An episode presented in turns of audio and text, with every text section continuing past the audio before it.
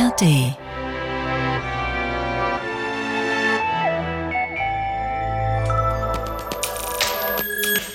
Ein unvermeidlicher Gast. Das unvermeidliche Thema. The End. Ein Radio 1 Podcast auf Leben und Tod.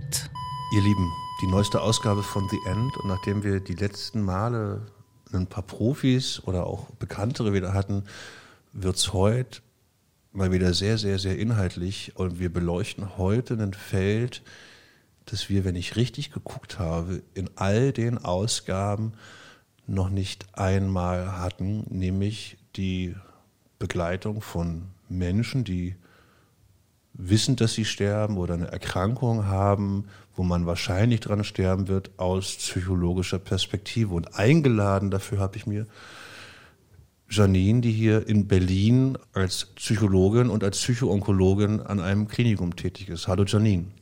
Hallo Erik, vielen Dank für diese Einladung und die schönen einleitenden Worte. Insofern hoffe ich, dass ich hier einen Mehrwert heute für dich, die Zuhörer und Zuhörerinnen bringen kann. Montags ist dein freier Tag. Heute ist gerade Montag. Also mhm. wenn ihr es an einem anderen Tag hört, äh, Montags ist dein Tag, wo du mal abschalten kannst von allem. Richtig. Ich habe aufgepasst bei der Berufswahl und vor allem bei der Einstellung in der Klinik war es ein Kriterium vier Tage Woche, also Work-Life-Balance, was gerade groß in den Medien ist, war mir schon vor sieben Jahren, als ich in der Klinik anfing, ein großes Thema. Und der Montag ist sozusagen mein Projekttag, um Dinge wie diese zu tun, einen Podcast zu besuchen oder auch was das eine das andere nicht ausschließt, viel für meine Resilienz zu tun. Wenn du im Klinikum arbeitest, an welcher Stelle entsteht der Kontakt zwischen Patientinnen und dir? Wer sagt, Janine, wir, wir, wir brauchen deine Hilfe hier jetzt? Also ich arbeite als Psychoonkologin und Palliativpsychologin in der Klinik und der Kontakt entsteht manchmal genau dann, wenn Patienten und Patientinnen erfahren, dass sie eine Diagnose erhalten haben, die ja, Lebenszeit verkürzend wirkt. Oder wenn auch zum Teil Ärzte und Ärztinnen sich in der emotionalen ja, Beruhigung überfordert fühlen, dann kriege ich schon mal den Anruf, dass ich sozusagen zur Krisenintervention gebeten werde um sozusagen bei der Diagnose, Übermittlung supportiv zur Seite stehen kann. Das heißt, du bist auch anwesend bei den Gesprächen, wo Diagnosen übermittelt werden? Seltener dann, wenn es einfach im Vorfeld den Ärzten und Ärztinnen klar wird, weil es sich um eine sehr junge Person handelt oder eine vielleicht schon auch emotional im Erstgespräch labil wirkende Person, dass dann einfach klar wird, dass eine Psychoonkologin, und zwar für Support auf beiden Seiten, für die Patientin, aber auch für die Ärztin, ähm, hilfreich sein kann. Du hast es gerade so ein bisschen unterschieden, wenn ich das richtig verstanden habe. Man muss ja einmal sagen, nicht an jedem Krebs stirbt man und es Zum ist Glück. Irrsinn, wie sich also ich habe das Gefühl, Krebserkrankungen, die in den 90er Jahren noch als Todesurteil mhm. um die Ecke kamen, laufen heute teilweise eher unter chronische Erkrankungen oder mhm. äh, in den Griff bekommen. Mhm. Ja, ich mhm. bin jetzt kein mhm. Onkologe. Du hast jetzt gerade unterschieden zwischen Psychoonkologie und palliativer Psychologie. Mhm. Ähm, erklär mal, wo da die Unterschiede liegen für dich. Die Unterschiede liegen erstmal darin, dass eine onkologische Diagnose, wie du sagtest, keineswegs ein Todesurteil sein muss, zum Glück, weil die medizinischen Entwicklungen einfach so weit sind, dass auch Krebs heilbar ist für gewisse Stadien, für gewisse Krebsarten. Aber wir haben zum Beispiel in unserem Klinikum seit vier Jahren eine wundervolle Palliativstation und dort sind zehn Betten bereitstehend für Patienten, die tatsächlich keinem kurativen Ansatz mehr entsprechen können. Das heißt, wo palliative Situation, nicht heilbare Situation Gegenstand der medizinischen und auch psychologischen Versorgung ist, wo letztendlich eine Stabilisierung, eine Mobilisierung, eine Kräftigung von Körper, Geist und Seele auf unserer Station erfolgt, der Palliativstation. Was beobachtest du da, wenn ich mir jetzt vorstelle, da sitzen zwei Patientinnen vor dir, die eine bekommt eine Krebsdiagnose, wo eine vermeintliche Statistik sagt, es würde eine Überlebenschance geben und auf dem anderen sitzt eine Patientin, wo relativ klar ist, statistisch wird sie das nicht überleben. Sind mhm. die Ansätze, mit denen du auf die Menschen zugehst, wo, wo ist der Unterschied? Weil ich sehe erstmal bei beiden, beide werden Angst, also die eine weiß, sie stirbt, die andere mhm. wird Angst haben, dass sie stirbt. Mhm. Genau in der ersten Reaktion, Erik, ist es so, dass alle Patienten, die eine onkologische Diagnose bekommen, auch davon ausgehen, dass sie sterben werden. Ist es, ist spannend, weil das war mir jetzt gar nicht klar. Ich denke, auch so die Verneiner und ich, die ewigen. Optimisten. Mm, ja, die bagatellisieren, die verneinen, die negieren. Das sind ja eher diese unbewussten Strategien, die erstmal passieren. Aber ehe überhaupt die Information ankommt, es ist heilbar. Bis dahin hat sich die Angst durch Körper, Geist und Seele schon geschwungen. Und insofern ist der Ansatz tatsächlich für mich zumindest, ich arbeite sehr intuitiv und individuell auf die Person zugeschnitten, erst einmal die Akzeptanz zu erzeugen. Entweder die Akzeptanz, dass diese Diagnose jetzt im Raum steht, mit einer bestimmten Wahrscheinlichkeit des Überlebens, die aber auch inkludiert eine andere gewisse Wahrscheinlichkeit des Nichtüberlebens. Und im palliativen Setting eben dieses Loslassen von, ja, gewissen Hoffnungen, ewig zu leben. Aber auch die Akzeptanz, dass der Tod vielleicht etwas näher gerückt ist. Du sagst, es gibt da, das ist ziemlich klar, keine Standardisierung, aber gibt es für euch als Klinik denn grundsätzlich erstmal Standards, wo ihr sagt, das ist das, was wir versuchen, den Patienten zu mhm. bieten? Also sogenannte psycho-onkologische Leitlinien, S3-Leitlinien bei der Behandlung von onkologischen Patienten sind Standard und alle Psycho-Onkologen, die in Kliniken tätig sind, müssen auch ein gewisses Ausbildungsprogramm vollziehen. Das ist ähm, vorgeschrieben. Insofern gibt es eben eine Basis, alle als Vorwissen innehaben. Aber wie das ausgefüllt wird, ist tatsächlich sehr individuell. Es geht erstmal darum, Ressourcen zu aktivieren. Also jede Person, jeder Mensch, der vor mir sitzt und eine Diagnose bekommt oder sogar die Aussage, es handelt sich um eine palliative Situation, darf sich dessen bewusst sein, dass es trotz dem noch ein lebenswertes Leben sein kann. Also Ressourcen sich zu erschließen, die darin münden, dass der Alltag und auch die Freude wieder im Leben teil werden können. Es geht darum, die Ängste, Sorgen, Emotionen erstmal aufzufangen über Gespräche, über Achtsamkeit, über Entspannungstechniken, auch erstmal so eine gewisse Ruhe ins Gemüt zu bringen, um überhaupt offen zu sein, auch wiederum für die Gespräche mit den Medizinern, die letztendlich schulmedizinisch natürlich ihre Interventionen dann an die Person bringen wollen. Dazu braucht es erstmal wieder einen freien Kopf und dafür sind wir als Psychoonkologen, glaube ich, sehr, sehr hilfreich. Die Menschen, die du betreust in der Klinik, sind das nur die Erkrankten oder kümmerst du dich auch mit um deren Umfeld? Im systemischen Ansatz kümmere ich mich auch um die Angehörigen, die letztendlich oft genauso viel psychologischen Support brauchen wie die Betroffenen. Dafür habe ich zum Beispiel auch eine paartherapeutische Ausbildung gemacht, weil gerade im psychoonkologischen Setting sich das Miteinander, also im Paarleben auch tatsächlich stark verändert. Was, was meinst du damit? Die Ängste, um eine geliebte Person machen natürlich auch vulnerabel. Also ich bin beispielsweise für das Brustzentrum bei uns komplett zuständig als Psychoonkologin. Und wenn die Männer, die Ehepartner, die Partner dann mit im Gespräch dabei sind, ähm, spüre ich schon, dass sich auch paarmäßig gerade etwas verändert, wenn so eine Diagnose in dieses ja, in diese Situation einschlägt. Und oft sind das eben Ängste, den geliebten Menschen zu verlieren, eigene Ängste, die dadurch auch evoziert werden.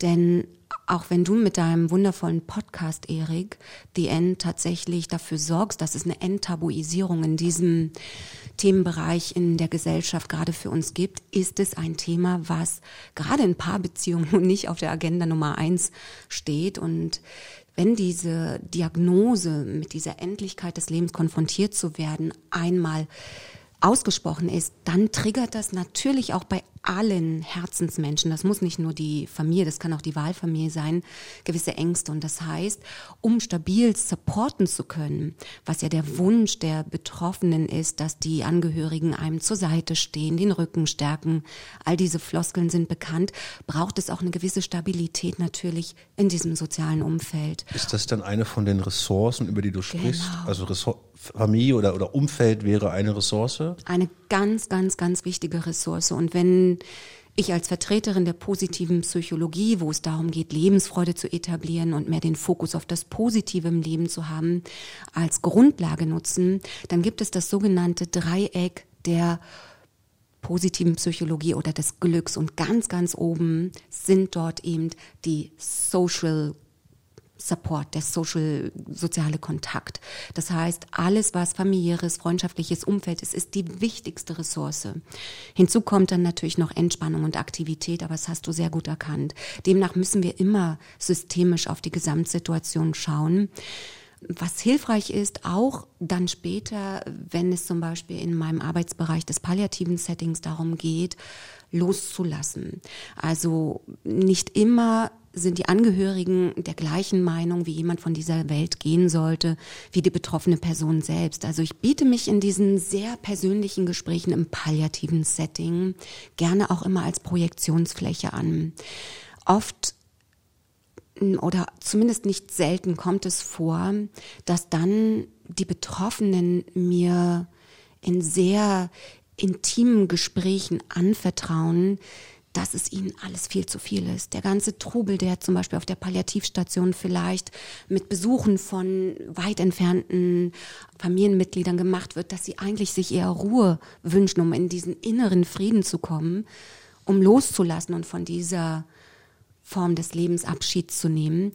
Und ich wirke dann sozusagen als Mediatorin, um das dann ganz behutsam auch den Familienmitgliedern mitzuteilen, weil vielleicht die Kräfte, die Ressourcen für die sterbende Person nicht mehr ausreichen.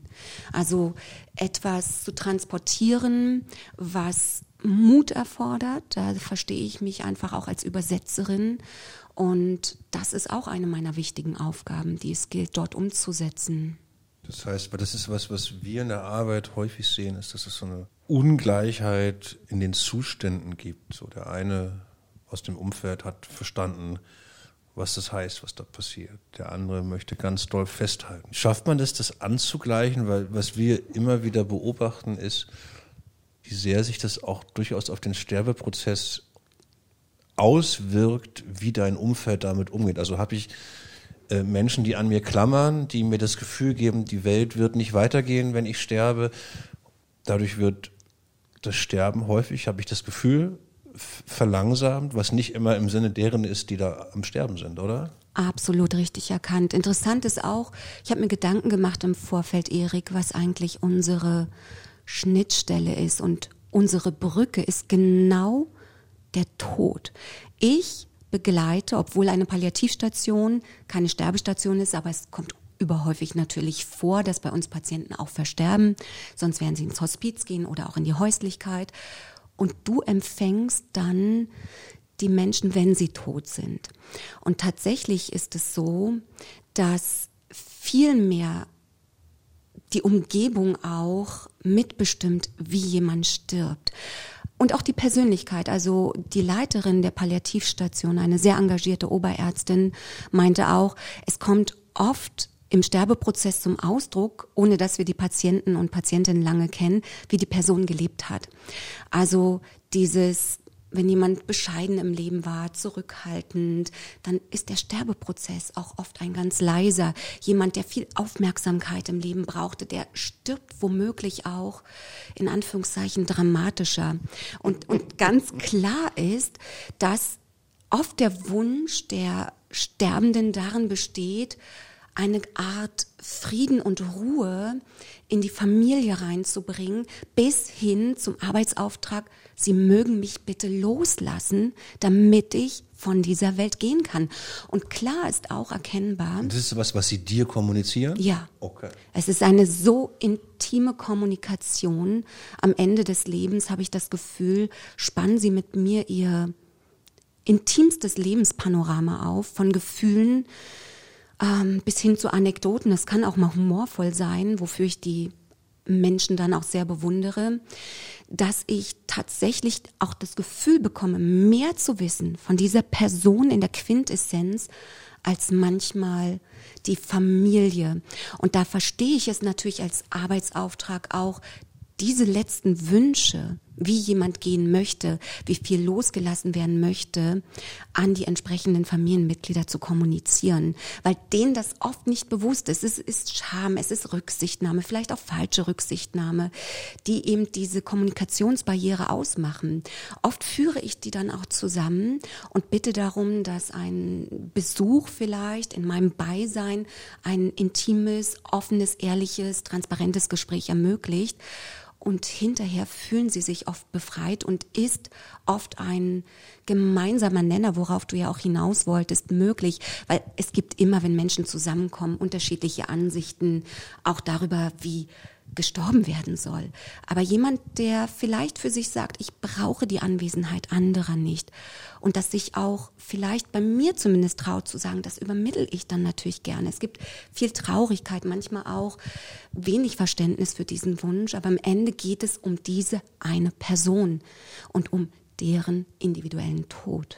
Das sind Aufgabenstellungen, die dann unter deine Psycho palliative Unterstützung fallen. Wie erlebst du Menschen, die in einer palliativen Situation sind? Palliativ heißt, sie werden sterben, mittelfristig, kurzfristig. Was für Gespräche führst du da? Weil jeder von uns, also ich bin Hypochonder durch meinen Beruf, aber das ist eine Situation, die kann sich keiner vorstellen. Oder ich kann es mir sehr, sehr schwer vorstellen, dass mir jemand sagt, Erik, zwei Jahre ist realistisch, mehr mhm. wird es nicht mehr. Was erlebst du bei diesen Menschen?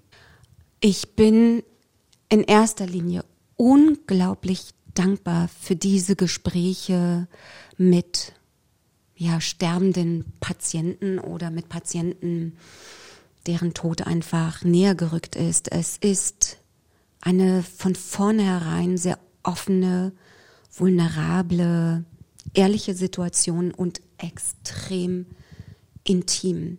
Also es ist eine Art seelische Nacktheit, die sich mir da offenbart, mit der ich sehr behutsam auch umgehe und immer auch sehr wertschätzend.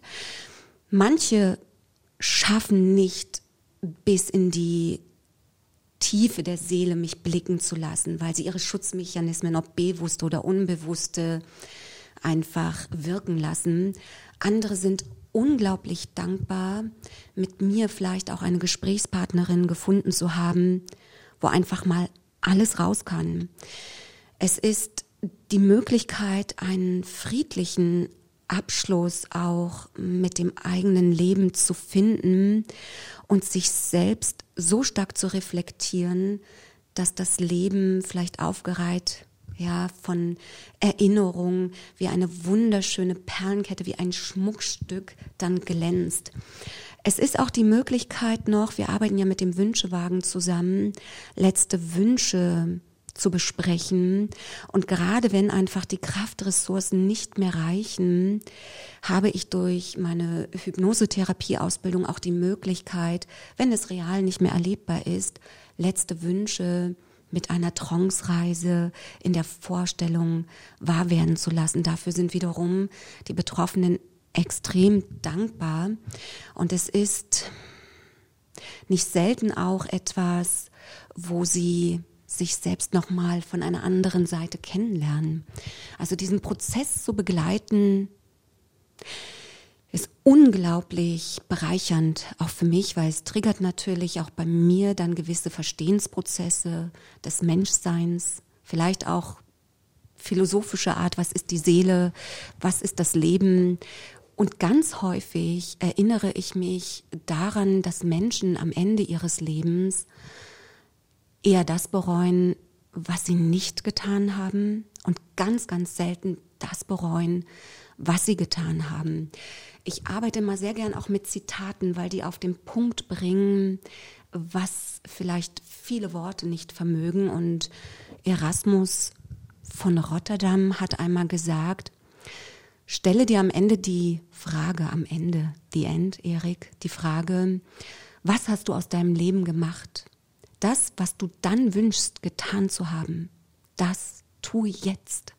Und das ist wiederum die Erkenntnis, die ich mitnehme für mein psychoonkologisches Setting, weil diese Personen haben meist gute Heilungschancen und denen gebe ich in meiner Quintessenz der Erfahrung auch aus den palliativen Gesprächen mit, jetzt, hier und jetzt das umzusetzen und diese Diagnose eher als Zäsur zu begreifen, um die Werte im Leben nochmal neu zu definieren. Ihr oder Sie haben die Chance, nochmal das Beste aus Ihrem Leben zu machen, ist dann für mich der wahre Erkenntnisgewinn, den ich dann transferiere in diese Gespräche mit Patienten, mit onkologischen Diagnosen. Was, was ich mich frage, ist, du kämpfst ja dennoch in deiner Arbeit gegen einen unserer Urinstinkte, nämlich die Angst zu sterben. Das ist ein Urantrieb, da kämpfe ich den ganzen Tag gegen. Wie schafft man das, diese Angst beiseite zu rutschen? Ist das was, was rein psychologisch funktioniert oder ist irgendwann auch der Punkt, wo du sagst, ich darf auch eine medikamentöse Unterstützung mit dazu holen, um Leute angstbefreiter vielleicht sein zu lassen, weil zumindest in der Medizin die Ansätze ja irgendwann sind, wir wollen Leiden mindern müsste ja mit dir dann eigentlich einhergehen. Also wie weit kannst du oder was glaubst du, was du schaffst mit deiner Arbeit? Ich habe den Ansatz der Frage fast in eine andere Richtung verstanden. Vielleicht kriege ich es hin, beide Richtungen zu beantworten.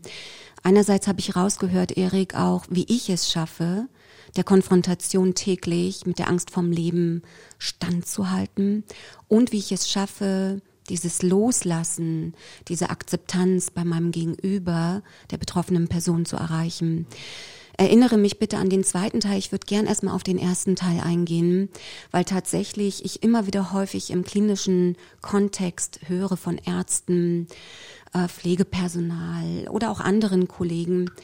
Meine Güte, wie schafft ihr es, palliativpsychologisch täglich mit diesen Fragen von Trauer, Tod und Sterben euch auseinanderzusetzen. Das ist ja auch etwas, was uns verbindet. Das ist ja auch dein Arbeitssetting.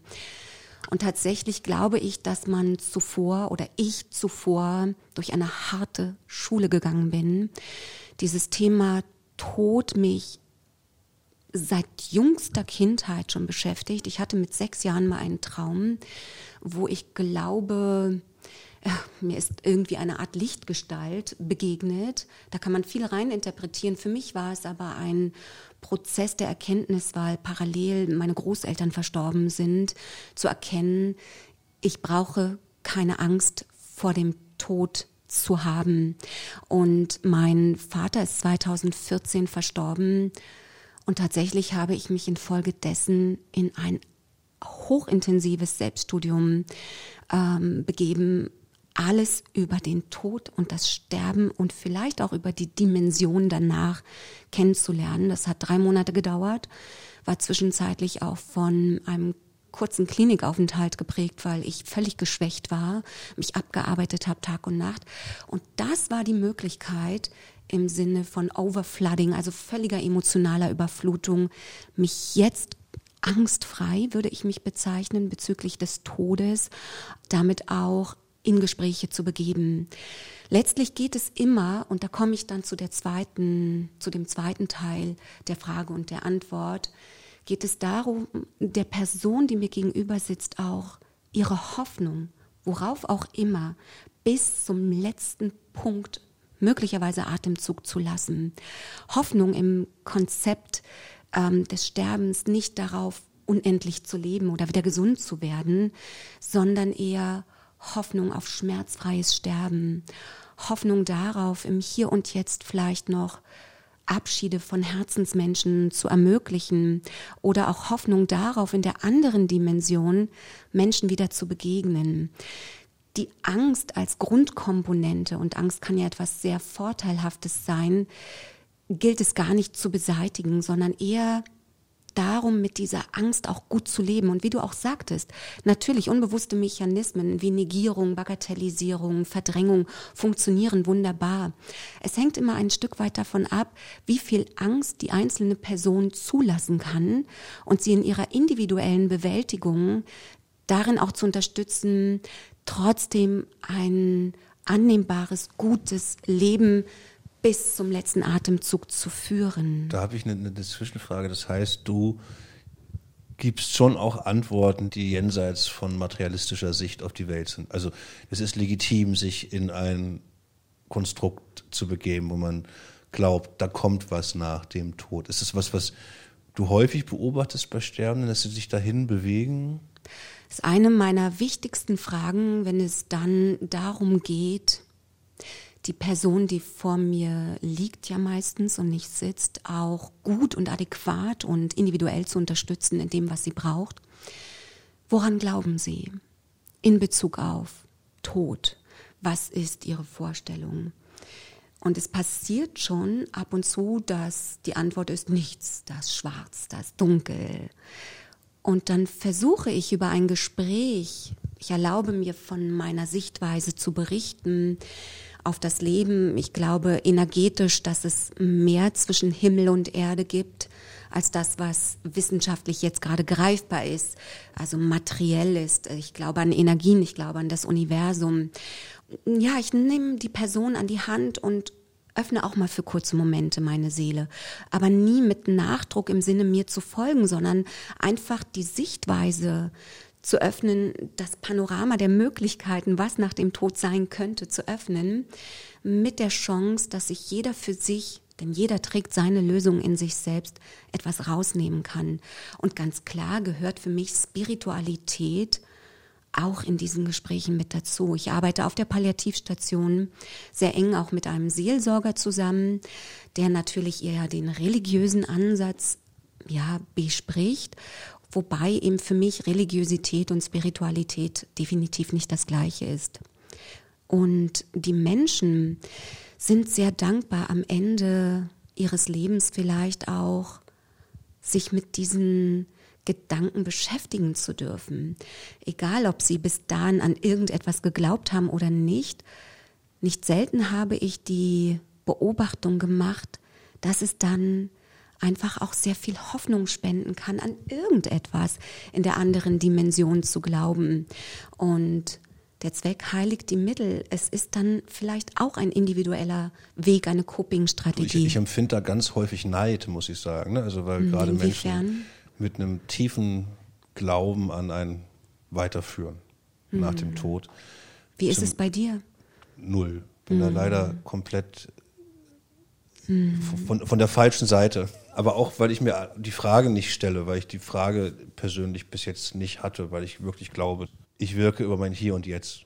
So. Mhm. Und finde es dann eher traurig, dass mir die Dimension, also dass mich selber belügen, fällt mir das schwer und ich glaube mhm. an sowas nicht, weil da komme ich leider zu sehr aus der Naturwissenschaft manchmal. Aber was ich aber mhm. beobachte, und nochmal, das ist wirklich ein Gefühl, ich freue mich für Menschen, die, und da sehe ich regelmäßig auch Familien, wenn die einen religiösen Rückhalt haben, mhm. mhm. die teilweise ja wirklich besser mit Verlusten umgehen, weil die da einen Halt drin mhm. finden.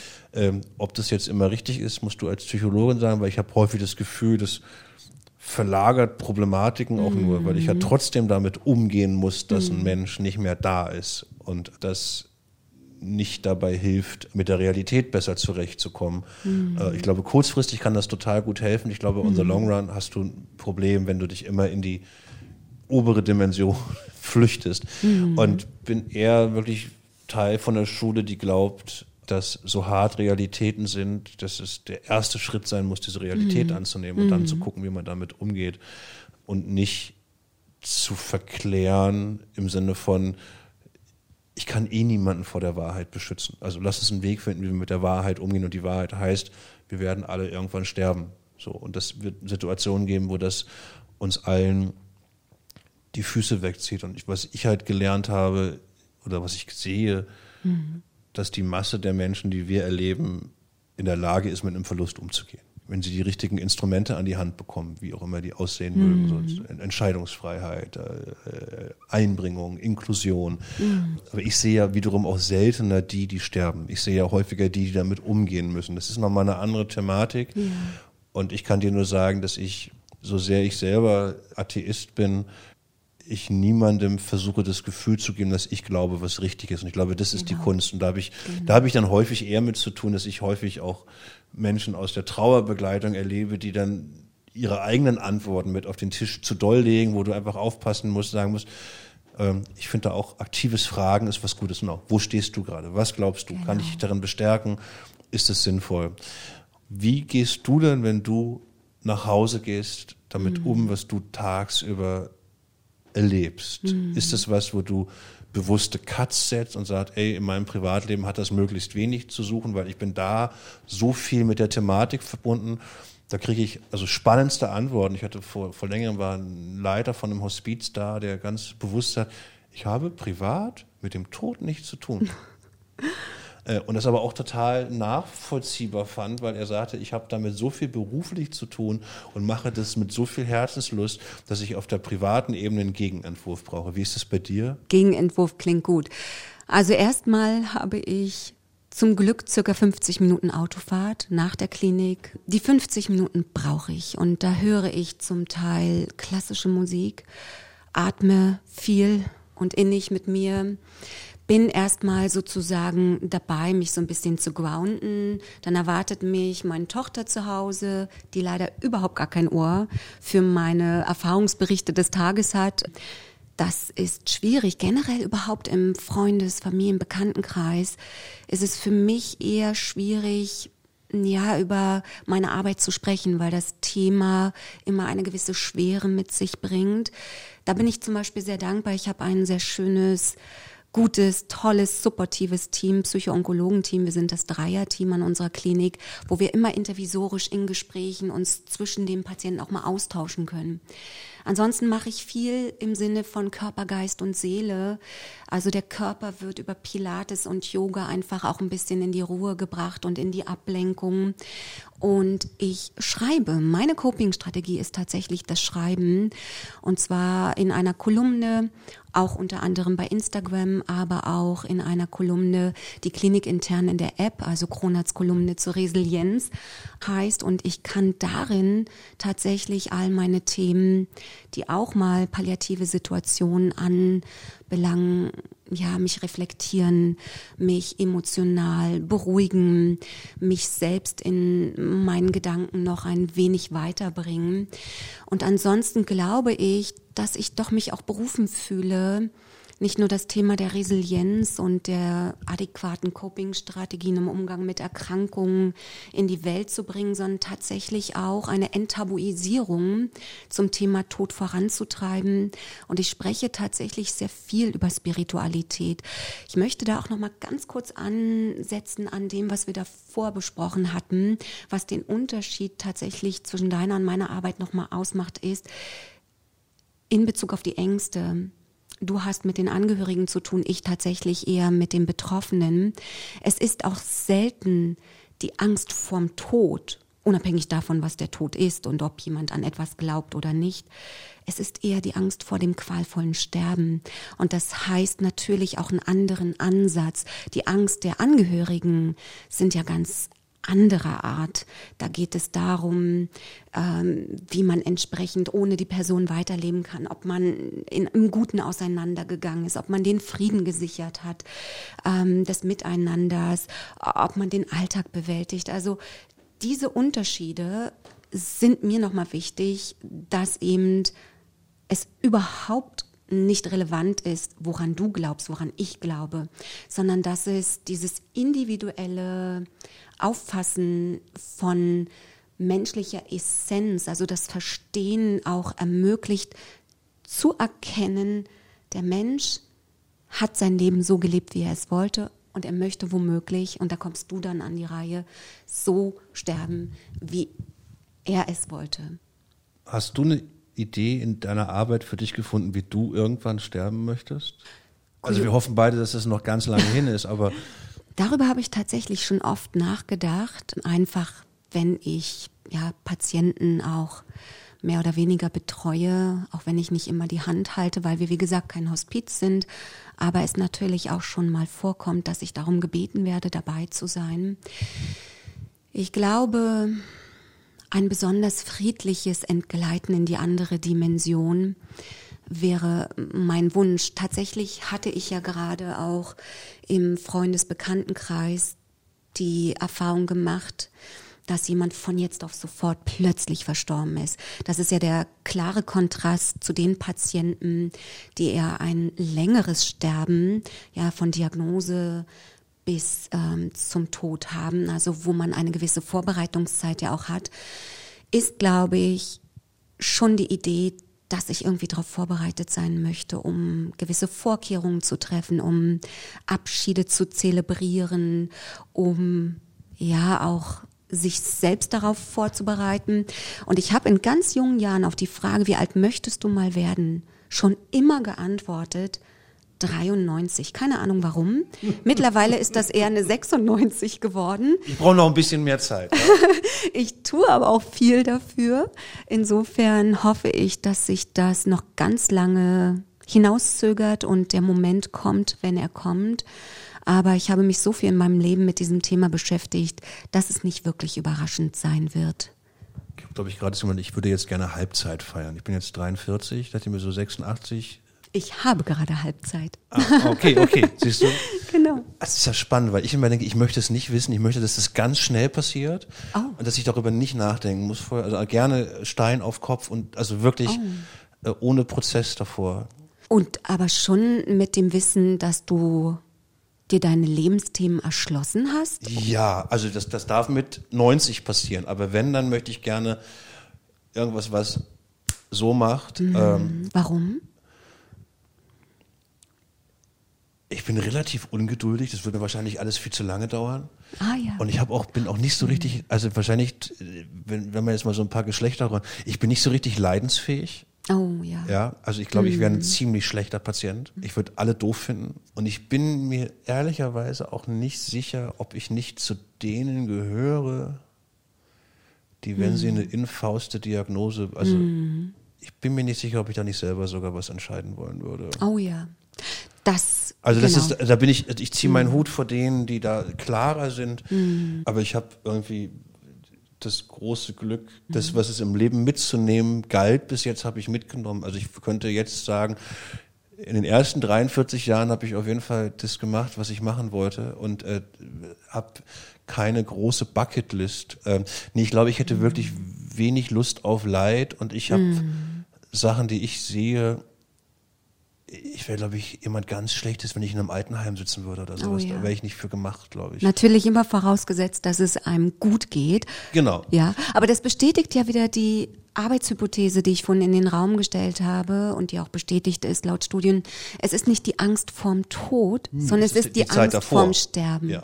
Genau. Ja. Und vielleicht hast du da einfach unbewusst noch mehr Ängste und wünschst dir dann einfach, das direkt zu überspringen. Na, ich habe hab das hier schon zwei, dreimal erzählt. Es ist schon, also eine der Negativwirkung meines Berufs ist Hypochondrie. Also weil ich höre ja nie Geschichten, die gut ausgehen. Mhm. Alle Krebsgeschichten, die mir erzählt werden, gehen immer scheiße aus. Ja.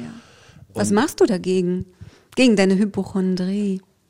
Oh, gute Frage. Also ich glaube, ich rede viel drüber. Ich mhm. glaube, das hilft, ja. weil ich mache mich über mich selber lustig. Ja. Also weil das ist wirklich so, wenn ich Rückenschmerzen habe, sind das Metastasen, die von irgendwo kommen. Nichtsdestotrotz nerve ich mein komplettes Umfeld mit Vorsorgen. Mhm. Ja, sehr gut. Mhm. Weil ein Satz, den ich nie sagen wollen würde, wäre, wäre ich mal früher zum Arzt gegangen. Vorsorge ist besser als Nachsorge. Naja, oder halt da dann gar nichts mehr. Und ansonsten gehöre ich auch zu denen, ich, ich kann relativ gut umscheiden. Mhm. Also ich kann rausgehen und kann woanders sein. Das funktioniert mhm. sehr, sehr gut. Und da kann ich dir nicht mal genau begründen, was. Also ich kann mit dir aus einem sehr intensiven Gespräch über das Sterben rausgehen mhm. und äh, kann mich danach über den Schmetterling da draußen freuen. Mhm. Und das ist eine mhm. Fähigkeit, von der ich glaube, dass sie für diesen Bereich wichtig ist, weil ansonsten machst du dich irgendwann auch kaputt. Eine Strategie, die ich immer wieder bei Menschen aus unserem Bereich sehe, ist, sich selbst darüber bewusst zu werden, was man Gutes macht und zu sehen, ey, das, was ich mhm. tun kann, tue ich. Ich habe mhm. da keine offene Agenda mehr. Mhm. Und das Zweite ist wirklich auch abscheiden. Also einfach ja. Sachen machen, wo du gelernt hast, das ist was, was mir gut tut. Zusammengefasst, du hast eine sehr starke Resilienz und bedienst dich der Meta-Resilienz-Humor. das ist wirklich eine der wichtigsten Coping-Strategien. Also da glaube ich einfach, bist du gut aufgestellt und ich ja, habe es zum Beispiel. Bei mir ist es, glaube ich, eher die Angst vor der Angst. Ne? Also ich weiß, mhm. ich kann mit extrem Stresssituationen umgehen. Ja, also auch die innere Überzeugung, das Wissen, dass das, das gut klappt. Ich. Also ich, kann, ja. ich bin, gibt ja Sicherheit. Wenn es brennt, weiß ich, dass ich mhm. funktioniere, aber mhm. dennoch hat man ja immer Angst davor, dass es brennt. Mhm. Ja, das genau. ist, glaube ich, vielen gemein. Aber sprichst du mit deiner, also wenn du sagst, in der Familie ist es eher, weil das auch negativ belastet ist, sprichst du mit deinem engsten Umfeld über Sachen, wenn du was erlebst, was dich über deinen Arbeitsalltag hinaus begleitet? Tatsächlich schütze ich meine Herzensmenschen, die mir oft genug signalisiert haben, du, mit dem Thema möchte ich nicht konfrontiert werden oder mit dem Thema möchte ich nicht belastet werden. Aus Schutz verzichte ich auf die Gespräche innerhalb ähm, des Inner Circles, es sei denn, es wird mir signalisiert, okay, ich bin gerade so stabil, ich kann darüber sprechen, aber ich berufe mich natürlich dann auf die Möglichkeit, innerhalb der Klinik, in meinem Team damit sprechen zu können. Und wie ich schon erwähnt habe, ich schreibe mir alles von der Seele. Ob das nun für die Öffentlichkeit bestimmt ist oder für mein Tagebuch oder einfach auf einem Blog, wo es ein bisschen um Notizen für Ideenprojekte geht. Und auch in vielen Vorträgen, ja, die ich in unterschiedlichen Stiftungen halte, merke ich ja, dass das Zielpublikum daran interessiert ist ja. und nutze dann ein Stück weit auch diese Möglichkeit, darüber zu sprechen. Das ist zum Beispiel was, was ich häufig Menschen erzähle, also um ein Beispiel zu geben. Ich merke es bei mir, wenn ich überfordert bin, fotografiere ich ganz viel. Also das sind so Situationen, wo ich merke, das ist meine Technik. Ich halte es mit einem Bild fest, um es danach nochmal reflektieren zu können. Sehr gut. Hast also deine individuelle Strategie gefunden. Was ich aber noch also als letzten Punkt vielleicht hätte, ich sehe eine ganz große Veränderung innerhalb der Kliniklandschaft. Das, was du heute machst, gab es in den 90ern, glaube ich, in der Form. Gab's da etablierte da, sich gerade Psychoonkologie, so, richtig. Ja, da, da, fing das gerade an, dass palliativ mhm. wirklich auch Kliniken darauf einsteigen. Mhm. Wo siehst du Entwicklungsspielraum in den Kliniken selbst, das Angebot für Patienten zu verbessern? Tatsächlich mit Blick auf meinen Arbeitgeber sind wir schon mega gut aufgestellt. Also wir haben für eine Palliativstation mit zehn Betten zwei Psychoonkologinnen, die tatsächlich, natürlich nicht mit vollem Stellenanteil, aber auf Bedarf zu den Patienten und Patienten gehen. Ich würde den Fokus im Moment eher darauf setzen, auch das Team, also die Ärzte, die Pflege mit einzubinden, in Weiterbildung noch mehr zu investieren, sich für die individuellen Bedürfnisse von Palliativpatienten zu interessieren und die noch adäquater bedienen zu können. Auch um emotionale Entlastungen zu schaffen, wie du sagtest, Gespräche, allein das Sprechen darüber kann ja dazu führen, dass Burnout-Prävention betrieben wird. Natürlich sind diese Berufe ja hoch belastet, denn überall, wo es um Emotionen geht und um Tod und Sterben, ist auch eine gewisse Vulnerabilität für eigene psychische ja, Verletzlichkeiten da. Ich würde mir wünschen, eher noch breiter aufgestellt, dass die Gesellschaft an sich, wo du ja sicher deinen Beitrag dazu leistest, unter anderem mit diesem Podcast, ähm, sich öffnet, dass es da eine noch weitere Enttabuisierung gibt, dass Tod in unserer Gesellschaft eben auch ein Thema ist, wo es vielleicht im Freundeskreis als Gesprächsthema ja sein kann. Und wo eben diese Themen, egal woran jemand glaubt, sich mit teilen dürfen. Also ob Spiritualität, ob der Glaube an nichts, der Umgang. Medizinisch sind wir ja so weit, dass wir sagen können, Palliativ heißt vor allem Schmerzen zu nehmen. Aber was ist mit den seelischen Schmerzen? Es sollte viel mehr in diese Weiterbildung auch Trauerbegleiter geben, damit diesen Menschen, der Bedarf ist hoch, geholfen werden kann auf adäquate Art und Weise. Dann hoffe ich, dass die meisten, die uns zuhören, noch lange nicht in der Situation sind, dass sie dich oder mich brauchen. Ich danke dir ganz doll für die offenen Worte und äh, hoffe, dass du deinen freien Tag jetzt noch weiter genießen kannst. Vielen Dank. Ich danke dir, Erik, dass ich über dieses Thema mit dir sprechen durfte. Und ich danke dir für diese Einladung, wie auch immer es zu unserer Begegnung gekommen ist. Ich sehe es als Geschenk von jemand Besonderem. Danke. Danke. Ein guter Abgang ziert die Übung. The End. Der Podcast auf Leben und Tod. Bis zum nächsten Mal. Vielleicht.